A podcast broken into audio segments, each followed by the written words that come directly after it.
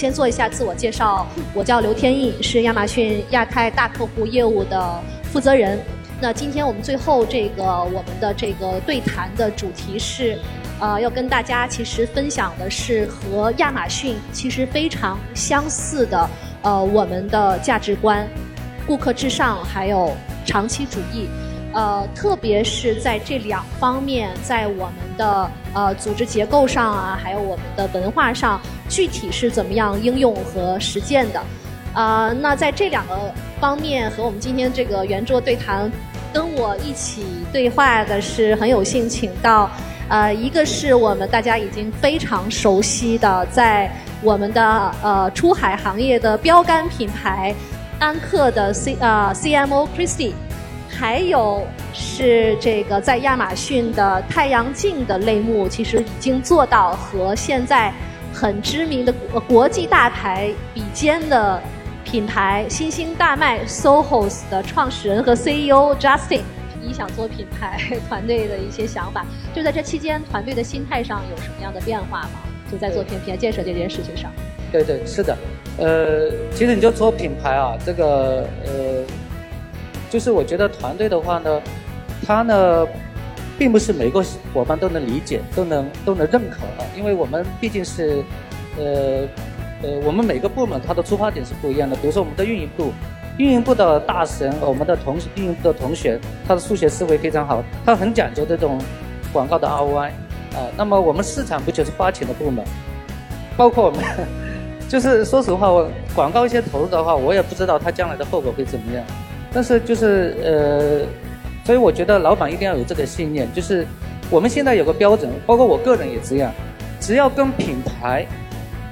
有价值的、对品牌有加有帮助的，我们就去做这个事情。这个就是我们一个角色的一个标准。然后我们也非常有幸啊，就是呃呃这几年有我们那个亚马逊官方的那个广告经理呃在拉着我们团队往前走，因为我们很讲究品效合一。那以前的话我们。做品牌的市场部做的事情，我们之前也经历过这个阶段，就是我们搞了个 logo，感觉自己是是品牌是品牌，其实完全不是品牌，因为品牌是个长期积累的，包括用户心智的。那么如果呃呃，我们的现在是有我们的广告广告经理，亚马逊广告经理帮我们把市场部、啊我们的运营部，甚至我们的供应链都把它整合在一起。呃，包括前段时间，呃，我们呃很有幸的参加到亚马逊官方的一个营销，叫 The Job，啊，就是亚马逊背书嘛，跟那些网 The Job 对，呃，跟那些网红合作，我觉得效果还是挺不错的。所以这方面我是非常感谢，就是亚马逊就拉着我们团队往前走。OK，谢谢谢谢 Justin，呃，对我我我也想那个鼓励一下现场的那个卖家朋友，其实多和你们的亚马逊的广告经理多交流，这样的话。可以从最大程度上的去利用亚马逊我们广告的一些资源，帮到你们的做做的更大哈。然后那个 Justin，其实我很很很享受，当时听你刚才讲的那个那个故事哈，虽然什么现场 就是讲出来的，因为正好是前两天我们碰过，因为第一次听你说的时候，就是你讲到说在夏威夷看到有人买你眼镜，但是你是不是确定他是不是他买的是他知道他买的是 SoHo 这个牌子，对吧？是是是这个。对对，给我种了很多印象。但是因为前就呃上周吗？还是上上周？我们跟跟 Chrissy 见的时候，那时候你们俩没见过，对吧？第一次见说，Chrissy 说哦，你是 SOHO's 老板，我刚在美美国，就是说在西雅图线下嘛，买了就是 SOHO's 眼镜。Chrissy 他已经知道他买的是 SoHo 的眼镜了，是吧？就是有一个前后的这个变化，其实这个品牌就凸显出来。我是觉得先要有个信念，慢慢的、慢慢的，美好的事物就会发生。我是这么认为。先相信再看见，我们文化价值观有很多相同之处。Fully agree。是的，好的，谢谢 Justin 分享。然后，呃，Chrissy，我知道其实安克也经历过。其实挺多的转折，对吧？所以我也想特别想请你跟台下我们的卖家分一下，就是在不同的品牌建设的这个阶段，我们应该怎么去做得更好？呃，基于安克的一些经验。嗯，好，这是一个很好的问题。就是，嗯，安克创业十一年，今年是第十二年，我们经历了其实经历了三个阶段。然后第一个阶段呢，就是我们创业初期。我们叫它渠道品牌阶段，就是大概是二零一一年到二零一四年，然后那个时候渠道其实就是亚马逊，指的就是亚马逊。然后在渠道品牌阶段，我们的主要任务就是要选好品产品，做好服务，然后那个品牌呃团队主要的任务就是当我们有最好的产品、有最好的服务的时候，在这个渠道上，我们就要想让更越来越多人知道你如何帮助消费者，品牌能够帮助消费者去区别好的产品跟服务。所以我们品牌团队那个时候主要的一个职责就是扩人声，说哎，安克有最好的充电产品，是吧？我们有最好的服务，譬如说在服务上，我们的服务卡不叫服务卡，叫 Happy Card，因为我们特别想知道消费者用完我们产品之后，是否能有露出一个开心的笑容来。就是所以其实是跟 Justin 所说的，能够服务好消费者。持续为消费者提供价值，这个的确是是我们从一开始就坚持的做品牌的是吧？这个理念，做好产品跟品牌的理念。然后等我们是吧，就是也感谢亚马逊的东风，我们那个在前三年有了一些积累之后，我们就努力把赚来的钱投入到产品、投入到研发上，然后争取做出就是让自己跳出选品阶段。我要去改良目前的产品，来给消费者提供更多的价值。然后那个时候，我们认为品牌的主要的职责就是圈人气，就是说，哎，我不仅要告诉你我有最好的产品，我在消费者沟通的时候还让你有更好的体验。我无论在站内站外的广告，我要开始做整合营销，我要开始跟，是吧？呃，KOL 啊，就是全渠道啊。那个时候开始去做整合营销，让你消费者喜欢上我们的品牌，不仅知道我们品牌，喜欢上我们的品牌。我们那个时候，呃，就是在产品方面改良产品的代表作是我们的拉车线。我不知道在座有多少人知道，就是我们的这个充电线，其实行业的标准大概是弯折三千次左右，但是我们的想把它改良。是做出一个是吧很难是那个充电头那块很难折断的一个一个这样的产品，我们一下子做出了能够上万次弯折，然后我们把它寄给网红之后，网红说你这你这个东西你说的是真的吗？我要试一试，然后这个网红就拿它去拉了车，就两个车两个车之间是吧挺经典的一个案例，然后这个。内容就发酵到全世界各地，有人还用它去做呃秋千，对，就各种各样的一个一个一个内容形式，还蛮有意思的。然后从二零一八年开始，我们当我们的研发呃能力也积累一段时间之后，我们就呃呃。觉得应该进入呃打造领牌领导品牌阶段。为什么不叫领导品牌呢？因为我们觉得其实离我们心目中的领导品牌，我们自己还是有一些差距的，所以要持续塑造。打造领领导品牌阶段，我们希望这里边我们的产品也是遥遥领先的而不只是改良。就是那怎么样能够做到遥遥领先呢？就是不仅像过去，其实我们在改良品牌跟渠道品牌。阶段，亚马逊帮助了我们很多，是因为那个时候我们就像一个淘金者一样，在亚马逊大量的消费者真实的测评上去淘金子，金子就是他们已经表达出来的需求，我们拿着这些需求去改良产品，然后其实是一打一个准，就就大家都说，哎，好像安可。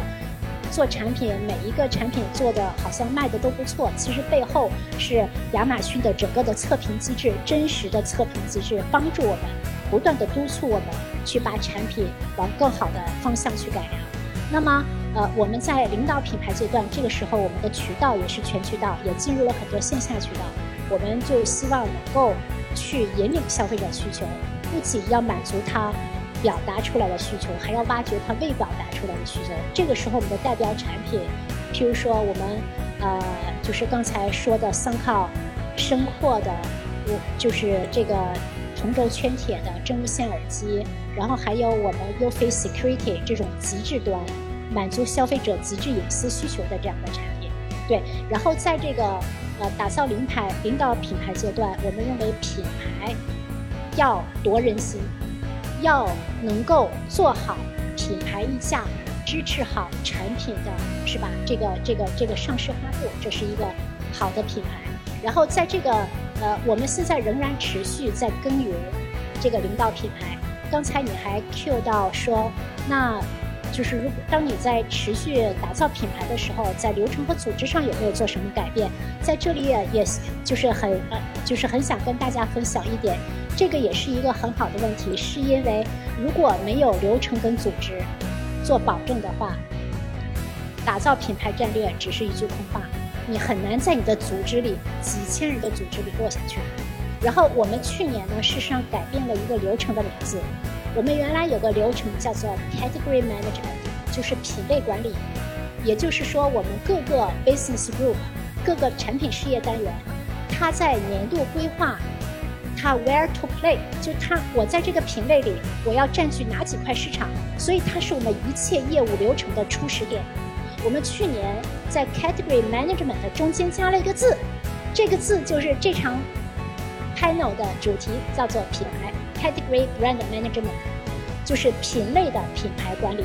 我们是这个，因为把品牌加到我们业务最初始的这个流程里，就意味着我们想从让品牌开始去驱动端到端的整个价值的创造。从你一开始去看你的战略机会，我在哪里边，我的品牌应该打造一个什么品牌，占据什么样的人群，给他们提供什么样的价值。到整个我接下来的 portfolio planning，到我整个商业化的运作，要用品牌心智一以贯之，这样子能够更加提升我们打造品牌的效率。好，谢谢，谢谢 Christy，感觉像是这个。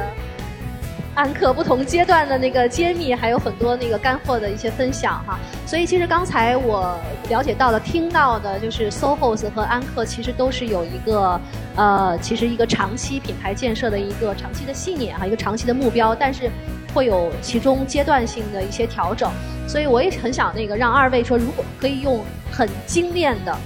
呃语言跟我们说一下，如果我们只有一个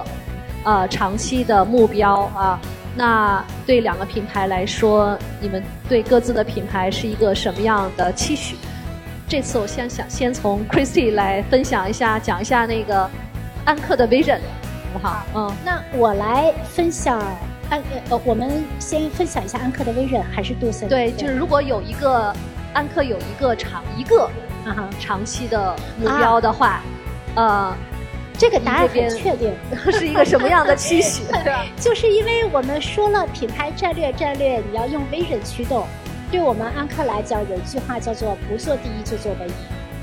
就是第一，就像我们的小城品牌，它是全世界第一的数码充电品牌；唯一，譬如说像我们的 UFace Security，它是世界上唯一一个跟云上云的这种安防 DIY 服务对抗的品牌。所以，通过第一和唯一的错练，就是我我们所有的品类里，在这个品类里，要么做到第一，你要么做到唯一的价值。对，这是我们的威人。谢谢。好的，听一下 Justin 的。OK，呃，先说一下我们这个品类啊。其实我们品类前面有两座大山，就是我们的太阳眼镜。